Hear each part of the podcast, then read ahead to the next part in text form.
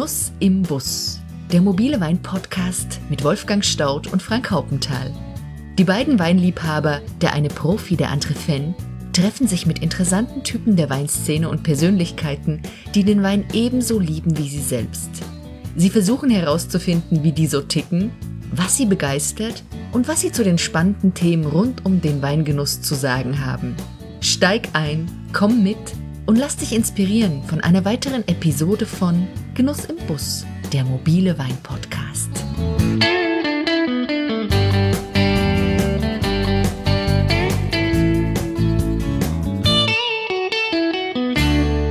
Willkommen hier nun zum zweiten Teil unseres Interviews mit Sarah Löwenstein vom Weingut Heimann Löwenstein in Winningen an der Terrassenmosel.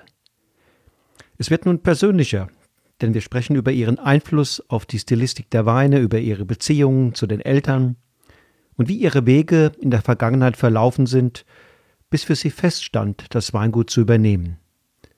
Und selbstverständlich wagen wir einen Blick in die Zukunft. Wie zuversichtlich schaut Sarah nach vorne und was wünscht sie sich von den kommenden Jahren? Los geht's! Versetzen Sie sich mal zurück, als Sie vielleicht fünf oder sieben oder acht Jahre jünger waren, äh, als Sie hier so zum ersten Mal so ein bisschen mit Verantwortung übernommen haben. Ähm, meine Erinnerung war, dass die Weine dann ein Tick anders geworden sind, aber wie haben Sie so die Entwicklung der letzten, ich sag mal, zehn Jahre gesehen? Mhm. Also ich muss sagen, wenn wir über Stilistik sprechen, hat es für mich eigentlich keine Änderung der Stilistik gegeben, weil Stilistik, wir haben jetzt ja viel über Einflussfaktoren gesprochen, Stilistik hat für mich aber auch ganz viel damit zu tun mit einer Idee, mit einer Idee, die hinter dem Ganzen steht oder das Ganze um, umrahmt und äh, auch sehr wichtig ist. Und an der Idee hat sich nichts geändert. Also die Idee, einen authentischen Wein zu machen, der die Lagen die wir haben, widerspiegelt, die verschiedenen Schieferarten, die wir haben, widerspiegelt, mit, dem, mit Riesling zusammen in einer trocken ausgebauten Art und Weise, hat sich nicht verändert. Ähm, andere Stellschrauben haben sich verändert. Das heißt, ähm, die Weine schmecken unterschiedlich. Aber es gab jetzt in der Geschichte von dem Weingut, das 1980 gegründet wurde von meinen Eltern bis heute, unglaublich viele verschiedene Ausprägungen, die aber alle die gleiche Idee verfolgt haben. Ja, mhm. ähm, diese Ausprägung, diese unterschiedlichen Ausprägungen sind natürlich schon gekommen durch ähm, gezielte Veränderungen, aber auch zum Teil durch Jahrgänge durch, wie ich eben angesprochen hatte, Gärungs, Gärungsverläufe, die in den letzten fünf Jahren wesentlich besser laufen als, äh, als zu Beginn, als damit angefangen wurde. Aber die ähm, Grundidee ist gleich geblieben. Und diese Grundidee ist auch was, was ich selber und auch unsere Kellermeisterin und unsere Außenbetriebsleiterin und alle anderen, die beteiligt sind, diese Grundidee haben wir immer im Kopf und führen wir weiter. Ähm, ja, das so. Das heißt, dazu. Das, als Nachfrage, es sind dann im Grunde genommen die, das, was ich als stilistischen Wandel oder mhm. eher aus ihrer Sicht punktuelle ähm, Entwicklungen oder Ausprägungen mhm. der Idee, weil der Jahrgang gerade mal anders war, weil der Most durchgegärt ist, weil, weil hier und da vielleicht mal an der kleinen Stellschraube mhm. gedreht wurde, aber die Gesamtidee immer mhm. im Fokus und im Mittelpunkt stand. Genau. Wir haben natürlich schon, sagen wir mal, verschiedene Sachen auch, äh, auch verändert in den letzten Jahren, sei es zum Beispiel, dass wir weniger Botrytis in den Trauben drin haben. Das wurde früher äh, mit vergoren, jetzt wird es aussortiert, dass wir im Weinberg ein bisschen für bessere Durchlüftung sorgen, indem wir die Reben äh, am Draht erziehen und nicht mehr im Einzelstock. Also da gibt es schon, ähm, gibt es natürlich schon Stellschrauben, aber für mich wie Sie auch eben gesagt hatten, die Grundidee ist absolut, ähm, absolut die gleiche. Ähm, und es ist halt jedes Jahr immer wieder die Frage, wie finden wir die, die Balance, jedes Jahr neu, wie finden wir die Balance so, dass eine ähm, Lagentypizität überhaupt durchkommen kann. Das kann, wie jetzt in einem Jahr von 2010, so sein, dass wir wirklich extrem hohe Säure gepaart mit Alkohol gepaart mit Süße haben, alles auf einem relativ hohen Level, weil einfach dieser Jahrgang so war. Ja, und alles andere hätte die Balance zerhauen für mich und hätte, ähm, hätte eigentlich eine Lagentypizität kaschiert und verschleiert. Trotzdem ein kleiner Einwurf. Ja. Äh, ich, ich habe Ihre Weine probiert, schon 2012, 2008, 2004, ähm, jetzt auch wieder die jüngeren Jahrgänge. Ihnen meinen Eindruck nur mal mhm. schildern. Und zwar fand ich die jüngeren Jahrgänge, wenn ich an 15, 16 denke, vor allen Dingen, vielleicht auch 14, ich fand was eine neue Handschrift, die mir ge gezeigt hat, die Weine werden etwas schlanker, etwas puristischer. Äh, sie haben einen Punkt schon genannt, sie werden weniger von Botrytis geprägt. Mhm. Das war früher immer, immer mal wieder drin. Mhm. Ich habe die Weine früher etwas, etwas barocker mhm. erlebt. Wenn ich jetzt einen Begriff, dann würde ich eher mehr Purismus mhm. als barock, mhm. also weniger schwülstig und mehr äh, fokussiert und mhm. präzise. Das sind ja schon Veränderungen. Die kommen ja meines Erachtens nicht nur, wenn man hier mal ein kleines Schräubchen äh, verändert. Ja, und nein. Also es sind auf jeden Fall deutliche Veränderungen spürbar. Ja. Aber doch, es kommt tatsächlich daher, dass man hier und da ein paar Schräubchen dreht. Also es sind wirklich äh, viele Veränderungen. Und ich würde das absolut unterschreiben, die Aussage, dass die Weine eine Zeit lang wesentlich barocker waren.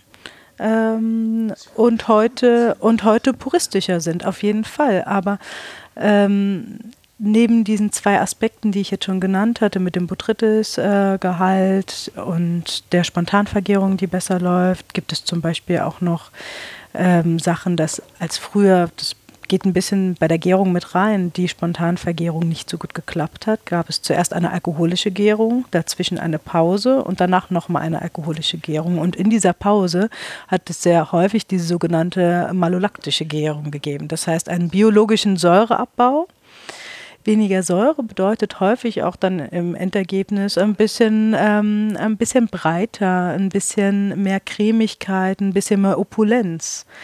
Ähm, dadurch, dass die Gärung jetzt besser verläuft, haben wir das nicht mehr. Und es ist auch eigentlich was, wo ich jetzt sage, gut, wenn es passiert, dann passiert es. Ne? Das kann immer mal passieren. Aber es ist jetzt nichts, was ich irgendwie fokussiere, wo ich sage, okay, das, ähm, das möchte ich unbedingt haben. Ne? Das ist so eine Stellschraube. Ja, und es ist trotzdem, trotz alledem, immer wieder die gleiche Idee gewesen, die, ähm, die auch in dieser barocken Stilistik ähm, meine Eltern auch damals angetrieben hatte, nämlich ähm, ja, die Lage irgendwie sprechen zu lassen und widerspiegeln zu lassen. Und wir befinden uns auf einem Weg. Also ich sehe es eigentlich wirklich als einen Prozess an, äh, der hoffentlich ähm, mein Leben lang andauern wird, weil ansonsten wird es irgendwann ganz schön langweilig werden.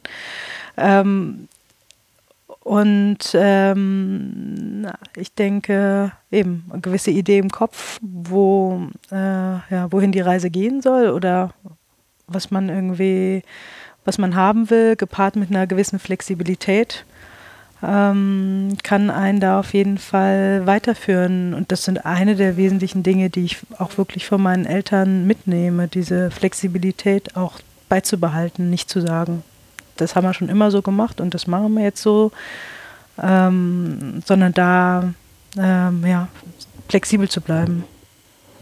Also auch das barocke Zeitalter, wenn ich das jetzt mal so, habe ich persönlich sehr genossen, by the way. Mhm. Äh, das ist äh, ein Reichtum, eine Vielfalt, eine, eine unglaubliche Opulenz, die einem da oft entgegengestrahlt ist, da war ich oft sprachlos. Nur mal nebenbei. Mhm. Das mhm. sollte man mal, also ich finde, äh, richtigen, äh, richtigen äh, in die Balance bringen. Mhm, auf jeden Fall. Wobei ich finde, dass ähm, die Weine ähm, aus der Zeit mehr Reife noch auf der Flasche benötigt haben, um tatsächlich so ihre letztendliche Brillanz auch zu zeigen. Ne? Dass man da einfach ähm, sehr lange warten muss, sehr viel Geduld braucht. Ähm, Und meine Hoffnung ist jetzt, also natürlich, sagen wir mal, jetzt das bisschen puristischere, was wir jetzt verfolgen, das ist jetzt, läuft so seit 2012. Ähm, das bedeutet, es ist noch nicht so lange. Also die Zwölfer haben sich schön entwickelt ähm, und eigentlich meine Idealvorstellung ist jetzt, dass die Weine sowohl ähm, auch in jüngeren Jahren, sagen wir mal, äh, feingliedrig sind und eine gewisse Präzision zeigen und aber auch mit der Reife. Ja, das ist so ein bisschen ähm, ja, meine Traumvorstellung. Genau, das war ja auch die, noch eine Antwort an dich, Frank. Mhm. Äh, die, diese barocke Opulenz war vor allen Dingen in der Jugend da. Ab Wenn man auf diese Weine hat äh, warten Absolut können, richtig, wurden sie in der Tat präziser und, und feiner und eleganter. Mhm. Ja. Alles sich eingewoben, also mhm. fantastisch. Also nur mhm. beides. Was spielen für Sie äh, die Kritiker für eine Rolle? Also Sie schildern, es ist immer so schön, das ist mir sympathisch, diese Idee, die hinter dem gesamten Projekt äh, mhm. Heimann Löwenstein steht. Äh, ist man dann auch ein bisschen, sagen wir mal, resistenter gegenüber den Zurufen ähm, aus der Journalie, aus der mhm. Kritik ähm, und lässt das oder oder lässt, lässt man das nah an sich ran und mhm. weiß da manchmal nicht, ist man auf dem richtigen Weg. Mhm.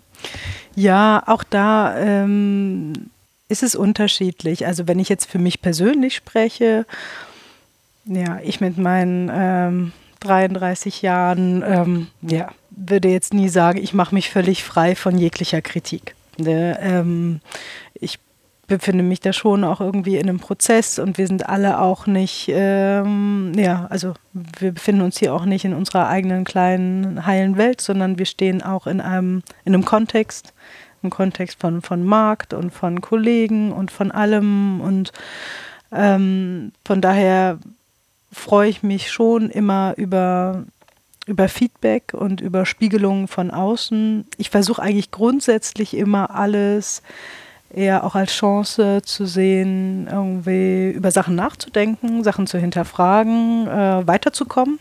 Irgendwie auch das Positive in, in der Kritik auf jeden Fall auch zu sehen, zu überlegen, okay, was, was ziehe ich da raus? Also ich finde, es ist ja ganz selten so, dass jetzt einem irgendwas gesagt wird, was so überhaupt gar kein Fünkchen Wahrheit beinhaltet. Manchmal ist es halt, es gibt verschiedene Perspektiven, aber äh, es hat ja alles häufig irgendwie so eine kleine, also irgendeine Information steckt ja häufig drin ähm, und die möchte ich eigentlich nutzen, um, äh, um auch mich weiterzuentwickeln, um weiterzugehen meine Eltern haben dann natürlich schon eine ganz andere Routine und eine ganz andere Gelassenheit äh, mit entwickelt. Die haben auch einfach schon mehr erlebt. So, also fair enough, sie sind halt auch einfach älter. Ne? Das muss man halt auch sagen. Und ähm, das Alter das hat ist auch Vorteile.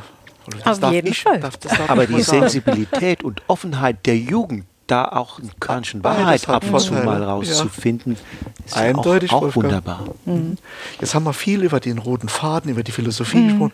Ich will es gerne nochmal diese Stilistik, diese, diese eigene Stilistik von Hermann Löwenstein abschließen, wenn ich ihn im Glas habe. Mhm. Was macht ihn dann aus? Also mhm. jetzt, klar, transportiert Terror und, und, und, und, hat Handschrift und Schiefer und Riesling und, mhm. und Terrassenmosel, aber ein Heimann Löwenstein im Glas haben, ist immer was Besonderes. Das mhm. dürfen Sie gerne mal als ehrliches Kompliment. Mhm. Was macht denn dann aus so? Mhm. Wie unterscheidet es sich dann von anderen? Mhm. Also für mich ist ein Merkmal, dass ich sagen wir mal, den Wein, ähm, dass ich ein Glas einfach trinken kann und sagen kann, es schmeckt mir. Also es soll oder der Wein ist nie so kompliziert oder so verschachtelt, dass ich jetzt sagen muss, ich muss erstmal eine halbe Stunde drüber nachdenken und überlegen, wie wurde das denn gemacht oder warum, warum schmeckt das denn jetzt so, wie er schmeckt, sondern ich kann, wenn ich will, einfach trinken und genießen. Ich kann aber auch äh, mich einen ganzen Abend lang an einem Glas festhalten und darüber nachdenken und philosophieren und einsteigen und ähm, ja, mein Vater hat häufiger gesagt, irgendwie, dass man sich in einem Wein irgendwie als Trinker auch widerspiegelt und dass es eigentlich wie so eine Projektionsfläche ist. Und da muss ich sagen, wenn ich jetzt ins Museum gehe und mir ein Bild ansehe, was mich fasziniert, dann kann ich auch da, ich kann mir das anschauen, sagen, ah, ist schön und gehe weiter. Ich kann aber auch einfach mich zwei Stunden lang hinsetzen und mich in diesem Bild verlieren. Und genau das ist für mich eigentlich das, was äh, Heimann Löwenstein, aber auch einfach andere gute Weine ausmachen. Ne? Einfach ein sich drin, sich drin verlieren können, ähm, aber nicht müssen. Klingt schön. schön. Klingt ja. schön. Die Begegnung mit einem Wein gibt mir sehr viel Informationen über diesen Wein. Ich kann mich in diese Informationen vertiefen. Ich erlebe diesen Wein in dieser Begegnung. Ich erlebe aber umgekehrt auch über die Art und Weise, wie ich ihm begegne, sehr viel über mich. Ich lerne also auch, wie ich mich in dieser sinnlichen Konstellation verhalte und insofern eine Begegnung mit mir selbst. Mhm. Es ist so gemeint. Mhm, genau. Und jetzt sind wir schon bei den Kunden. Also welche Menschen trinken dann ihre Weine? Oder wie, wie, wie ist ihre Kundschaft wissenschaftlich segmentiert. Also, sorry, ich nehme es wieder zurück. Von dem, das tut mir leid. Also, Wer ist der typische Kunde? Ja. Vielen Dank, Herr Staud. Sie. Haben sich also ja eben schon Menschen, geoutet. Das war ein Scherz, genau. ähm, oh, das ist wirklich ganz schwierig, äh, schwierig zu sagen. Also grob gesprochen äh, ist es so, dass wir ähm, fast die Hälfte von unserem Wein exportieren in ganz viele verschiedene Märkte mit ganz unterschiedlichen äh, Strukturen wieder dort vor Ort und auch ganz vielen verschiedenen äh, Menschen und Ideen. Und es ist wirklich, also ich kann nicht sagen, es gibt den einen Kundentypus. Dann haben wir viel, ähm, viele Fachhändler, äh, die unsere Weine mitvertreiben, wiederum an ihre Kundschaft und, ähm, und dann natürlich auch Privatkunden, die bei uns irgendwie direkt kaufen. Also das ist so unsere, unsere Aufteilung. Also ich tue mich schwer, da wirklich einen Kundentypus rauszufinden. Mm, ich glaube schon, dass das Menschen sind, die diese Idee auch spannend finden, ne? unseren roten Faden vielleicht auch aufgreifen wollen, ähm, die Idee spannend zu finden, zu sagen, wir haben unterschiedliche Lagen, unterschiedliche Schieferböden, eine Art von Vinifikation, eine Art von Ausbau, die für alle gleich ist. Und die Weine schmecken so unterschiedlich. Also es ist einfach faszinierend äh, in vielerlei Hinsicht, das zu, das zu erleben und das zu schmecken. Diese Unterschiede. Ähm, zu erfahren, Dinge zu erleben, die vor vielen Millionen Jahren passiert sind. Ähm, wir haben also die ganzen Schieferarten, die sich hier gebildet haben, das liegt ja schon sehr, sehr lange zurück. Und dass ich jetzt schmecken kann, dass vor 400 Millionen Jahren hier mal ähm, ein Ozean war, ist schon spannend. Und ich glaube, das sind, ja, das macht vielleicht unsere, unsere Kundschaft aus, irgendwie die, die Neugierde daran oder sich auch darauf einlassen zu wollen. Ihre Weine, sind mhm. es eher äh, Speisenbegleiter, Solisten oder Meditationsweine? Tja, äh, ich würde auch sagen, äh, alles drei. Am besten in der, in der Reihenfolge. Zuerst zum guten Essen und danach noch bei einem guten Gespräch und dann äh, kann man darüber meditieren. Ähm, Vielleicht die Schieferterrassen zum Essen, mhm. den Röttgen halt äh, zum Sinieren und äh, schöne, gute Auslese dann am Schluss. Ja, zum tolle Beeren auslesen. Ne? Also ja. stimmt, alles drei. Machen wir gleich ja. am selben Abend. genau, kann man den ganzen Abend, äh, ganzen Abend mitfüllen. Ähm, jetzt haben wir über die Kunden gesprochen. Ähm, mich fasziniert immer, Frau Löwenstein, weil es sind für mich immer so, sind immer noch besondere Weine, dass man so Erfolg hat auch wie sie. Also man, man, hat das Gefühl, nur Mainstream kann letzten Endes sich auf dem Markt durchsetzen.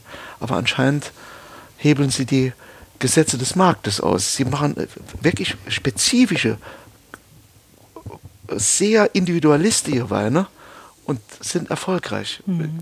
Aber Sie? da sind wir ähm, ja absolut auch nicht die Einzigen. Mhm. Also es gibt sehr viele, die Wirklich? sehr, ja, auf so jeden ganz Fall. besondere also auf jeden Fall. Also auch in Deutschland, da fallen mir auf Anhieb ganz, ganz viele Kolleginnen ja, und spannend. Kollegen ein, die auch ähm, die einfach auch eine Handschrift haben mhm. und die auch ihre, ähm, ihre Kundschaft haben und ähm, es ist natürlich schon, sagen wir mal, auch für uns schön zu sehen, dass, sagen wir mal, diese Ideen, äh, die wir haben, irgendwo auch aufgegriffen werden, dass das nicht so im, im luftleeren Raum verhallt. Also wenn ich überlege, in den 90ern waren meine Eltern pleite ähm, oder standen wirklich einfach kurz vor der Pleite, weil auch einfach keiner da war, der diese Idee jetzt von Kundenseite aufgegriffen hat. Hat also sich eine Menge entwickelt. Ja, wow. ja mhm. und das war, ähm, das war schon,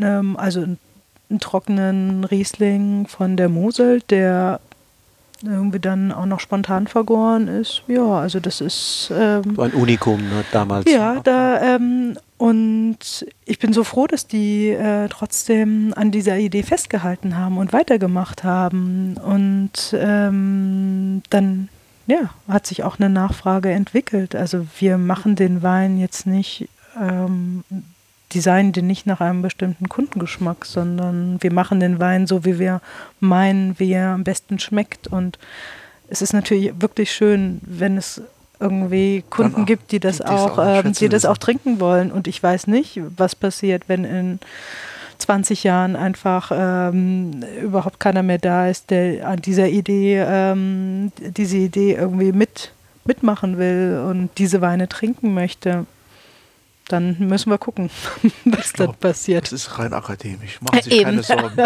ich hoffe es.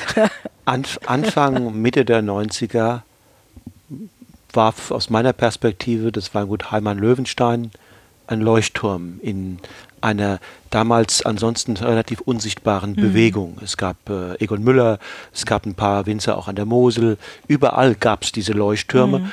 Aber aus der großen Perspektive gesehen waren es singuläre Typen. Mhm.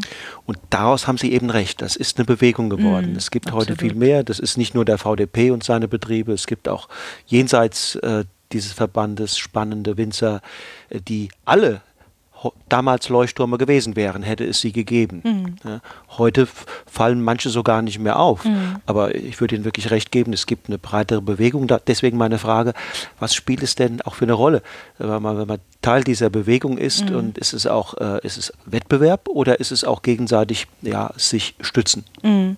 Also ich muss sagen, ich erlebe die Weinwelt äh, häufig eher als ein absolut kollegiales Miteinander und dass man gemeinsam an einem auch da wieder an einem Ziel ne? oder auch an einer, an einer Idee arbeitet. Vielleicht die gemeinsame Idee von vielen Winzern ist dann qualitativ hochwertiger Wein herzustellen, der sich wiederum gegen einen industriell hergestellten äh, Mainstream-Wein stellt. Ne? Das ist schon, da gibt es schon verbindende Ideen und da ähm, kämpft man eigentlich gemeinsam. Und ich erlebe zum Glück ein ein ganz, ganz, ganz äh, geringes Maß an Konkurrenzgehabe oder gegenseitig echauffieren. Klar, es ist natürlich schon, manchmal geht es so ein bisschen mehr dann um ähm, dogmatische Auseinandersetzungen, wie der eine das so macht und was jetzt richtig und falsch ist und so. Und aber auch das ist eigentlich auch immer sehr, sehr befruchtend und sehr schön.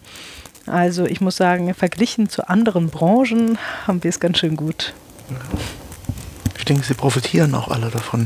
Ja, also I'm sorry, es ist, wenn man sich zurücklehnt und mal drüber nachdenkt, wäre es schön, wenn man da zum selben Schluss käme. Mhm. Aber ich denke, es gibt schon noch andere, äh, andere Branchen, ähm, wo es auch ähnlich verläuft. Oder, ähm, oder ja, oder wo es auch, wo es auch anders andere. läuft. Aber mhm. also, wenn ich mir jetzt so Kunstbereiche anschaue, ab so einem gewissen Niveau erlebt man sich dann schon gegenseitig auch als, ähm, als Unterstützer und als, äh, eher als Freund als als äh, Konkurrenz. Zum Abschluss unseres Gesprächs wollen wir langsam auch mal den Menschen Sarah Löwenstein ein bisschen kennenlernen. Mhm. Ähm, Sie hatten uns eben erzählt, dass Sie auch zweifache Mutter sind. Mhm. Äh, was Sie, was Sie äh, in Ihrem Betrieb tun, für mich ist das immer schleierhaft. Wie kriegen Sie all das auf die Reihe? Gibt es sowas noch wie, wie, wie Freiräume für Sie? Mhm. Oder Freizeit, ich wollte es gar mhm. nicht ausdrücken. Gibt es sowas überhaupt? Mhm. Oder ist Ihr Berufsleben hat viel mit Freizeit, mhm. also mit dem Empfinden von Freizeit, von Freiheit zu mhm. tun? Ja, also manchmal frage ich mich auch so ein bisschen, wie das alles äh, funktioniert, aber irgendwie klappt es ja dann doch. Also es ist natürlich ein, ähm, also gerade mit zwei jungen Kindern und, ähm, und einer Betriebsübernahme und vielen Dingen. Also es ist was, wo ich das Gefühl habe, ähm, ja, braucht viel Flexibilität und ähm, jeder Tag verläuft anders und es ist häufig auch gar nicht unbedingt vorherzusehen und viele Dinge sind ähm, auch gar nicht so einzuplanen. Ähm, ich finde das zum einen aber auch sehr reizvoll, also ja, auch alleine in dem dem, was man, was ich tue oder mit dem ich mich so beschäftige den ganzen Tag über, das gibt mir viel. Also es zieht nicht, nicht nur Kraft, sondern es gibt auch einfach unglaublich viel, viel Kraft äh, und Energie. Und ähm, ich bin zum Glück auch nicht allein auf weiter Flur. Also wir haben einfach ein, äh, ein wahnsinnig gutes Team, ähm, was auch die Idee mitträgt und was ähm, ja äh, sehr, sehr viel zu Heimann Löwenstein beiträgt. Ähm, meine Eltern und ich, wir ja, sind zusammen verantwortlich für den Betrieb. Ähm, ja, meine Mutter betreut gerade im Hintergrund äh, meine Tochter, während ich das Podcast hier führen kann. Ähm, es sind einfach viele, ähm, ja, viele Netze, ja, äh, viele Netze und viele Dinge, die einem da helfen, auch weiterzumachen. Ähm, aber klar, irgendwie mal ein, ähm, ein freier Abend ähm, bei einem guten Glas Wein. Gibt es den noch? Selten, selten, selten, der würde natürlich gut tun, aber es hat halt auch alles so seine Zeit. Ich meine, äh, meine jüngste Tochter ist jetzt sieben Monate alt. Natürlich ist das jetzt gerade nicht so die Zeit, wo man jeden Abend äh, groß essen geht. So, das ist einfach so und äh, aber es kommen ja auch einfach wieder andere Zeiten und ähm, ja, dann ist man früh im Bett und kann auch früh wieder aufstehen. Das hat auch so seine Vorteile. Frau Löwenstein, sind Ihre Eltern bereit, den Betrieb dann alsbald in komplett in Ihre Hände zu geben. Wie erleben Sie das? Auch ein bisschen vielleicht mit der bangen Befürchtung, ähm, dass da was auch äh, an, an Last äh, auf Sie zukommt, die man ja in gewisser Weise auch tragen muss. Und mhm. wenn Sie vielleicht von heute mal aus in die Zukunft gucken, mhm. zehn Jahre später, wo sehen Sie Heimann Löwenstein, wo sehen Sie Sarah Löwenstein, mhm. äh, wie ist so Ihre, Ihr Bild, mhm. Ihre Vision vielleicht sogar äh, in die Zukunft mhm. geblickt? Ja, also ich möchte auf jeden Fall an der Idee, äh, die wir so haben, festhalten. Also ich möchte Heimann Löwenstein ja, eigentlich weiterentwickeln, weitergehen, den Weg, der bisher eingeschlagen wurde, ähm, auch äh, weiterführen. Ähm, ich hoffe natürlich, dass meine Eltern mir, solange wie sie selber auch möchten, irgendwie zur Seite stehen, mir an ihren Erfahrungen irgendwie ihr Erfahrungswissen mir weitergeben, weil einfach ganz viel auch auf Erfahrung beruht. Ich habe die Hoffnung, ein schönes, stabiles Team weiterhin zu haben, was, was da ist, was Lust hat, ähm, mitzumachen, weiterzumachen und ja, das wäre eigentlich, ähm, ich muss sagen, ich sehe gar nicht so diesen großen Bruch dann kommen.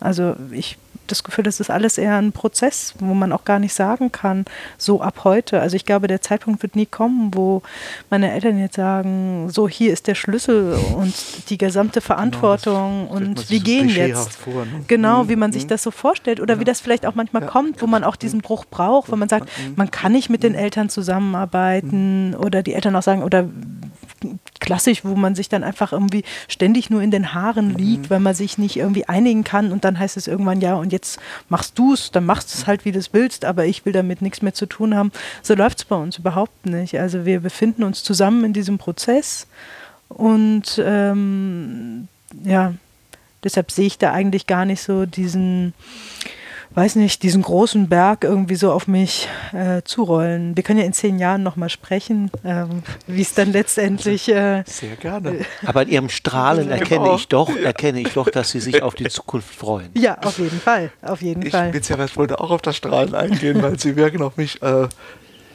also Sie strahlen viel Erfüllung und sehr viel Zufriedenheit mhm. aus und Gelassenheit.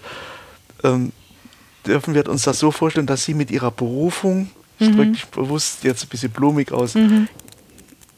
ihr Glück gefunden haben? Mhm. Ja, ich muss schon sagen, dass ich mich äh, im Thema Wein äh, tatsächlich zu Hause fühle. Also ich habe ähm, auch äh, Dinge studiert, die überhaupt nichts mit Weinbau zu tun haben und wollte eigentlich erstmal ähm, auch weg von dem Wein und von dem ganzen Spannend. Weinthema und von, von der Enge des mhm. Moselstals. Also ich habe Betriebswirtschaft, genau. Romanistik mhm. und Erwachsenenbildung auf Magister an der Uni Duisburg-Essen studiert. Also alles, alles außer Wein, sage ich immer. Ne? Irgendwie das, das, was ich finden konnte, was weit genug weg ist. Und aber ich habe sehr schnell auch während des Studiums gemerkt, dass dieses Thema Wein mich nicht loslässt. Also ich bin in diesem Betrieb aufgewachsen, es ist meine Heimat und es ist, ich bin in diesem Haus aufgewachsen, das ist meine Heimat. Es ist für mich, ähm, Wein ist für mich das Thema, wo ich mich ähm, ja, am besten, am besten fühle. Es ist gerade diese Kombination aus auf der einen Seite handwerklich was herstellen und auf der anderen Seite immer etwas Unabwägbares drin haben. Viele Dinge ähm, drin haben, wo wir vielleicht wieder zu, zu den Anfang vom Gespräch kommen, ganz viele Dinge drin haben, die einem auch überhaupt gar nicht klar sind, die aber auch gar nicht klar sein müssen. Was weiß ich, wie jetzt die Mondkonstellation oder der Mond oder die Sternkonstellation oder was auch immer jetzt die Gärung beeinflussen, ja, weiß ich nicht. Ist wunderbar, dass das passiert. Ich muss es aber auch nicht wissen. Also es hat immer auch was Mysteriöses mit drin, was Mystisches mit drin und ähm, so, dass es nie langweilig wird. So ähm, Welche Vorstellungen hatten Sie von diesem anderen Leben, was ja durchaus auf Sie hätte warten mhm. können als Romanistin? Mhm. Ähm. Ja, ach, ich glaube, ich hätte da mh, mm, auch glücklich werden können. So, also ich glaube. Ähm, Nicht ganz so wahrscheinlich, ne? Ja, irgendwie anders, anders vielleicht. Ja. Also mhm. äh, ich deshalb war es mir eigentlich, glaube ich, auch wichtig, das Studium zu haben und auch abzuschließen und auch für mich zu sagen, ich muss nicht in, also ich muss nicht zurückkommen. Es ist jetzt nicht so, dass das meine einzige Vorstellung ist, was ich mit meinem Leben machen kann. Meine Eltern haben mir gezeigt, wie sie sich selbst in diesem Betrieb ausdrücken können, wie sie sich selbst hier entfalten können, ihre Persönlichkeit ausdrücken können, ihre Ideen umsetzen können. Es ist einfach für mich klar geworden, dass ich, glaube ich, das hier auch am, am besten kann. Es war aber ähm, vielleicht wichtig, sozusagen diese Option sich zu verschaffen, diese genau. zweite Option. Ja, auf jeden Fall. Und ich glaube, ich hätte auch bestimmt äh, in, einem, äh, in einem anderen Beruf vielleicht auch mich irgendwie selbst verwirklichen können, aber eben dann anders. Wenn man mal mhm. draußen war von außen was geblickt mhm. und wieder zurückkommt. Das ist ein ganz anderes ja. Standing, als wenn man nie rausgekommen Eben. ist. Und manchmal, vielleicht ja. muss ich auch manchmal so die Geschichte wiederholen. Mein Vater ist ja auch äh, rausgegangen und weg gewesen. Ja, und schönes, keine Ahnung, Bild. es ist ähm, eben, und manchmal muss man halt erst, äh, erst weit weg, um dann äh, zu, zu, sehen, zu, zu sehen, was man hat. Also für mich war zum Beispiel immer als Kind ganz naiv, also Weinbau, ein Weinberg. Das hat für mich irgendwie, das hatte was mit Handarbeit zu tun und das hatte was mit, äh, mit Steillage und mit Berg zu tun. Also als mhm. ich das erste Mal, als mir klar wurde, dass das auch im Flachen und maschinell bewirtschaftet, so da bin ich erstmal. ähm, so, also da merkt man eigentlich auch, was man, äh, was man so hat. Und wir haben hier eine atemberaubende Landschaft und ähm, ja, eine eine wunderschöne Tradition auch, in der ich mich äh, gerne einreihe und wo ich gerne, gerne Teil von bin und das auch gerne fortführe. Wein ist ja dafür da, vor allem, dass er uns Menschen Freude bereitet, mhm. dass er uns zusammenbringt mhm. zu guten Gesprächen, zu äh, einem guten Miteinander ähm, beiträgt. Ähm, ich danke Ihnen ganz, ganz herzlich mhm. für dieses wunderbare, sehr intime mhm. Gespräch. Eine Frage, eine Frage bleibt mir doch noch am mhm. Schluss. Äh, welchen Wein trinken wir jetzt zusammen? Also am liebsten äh, Bin ich gespannt.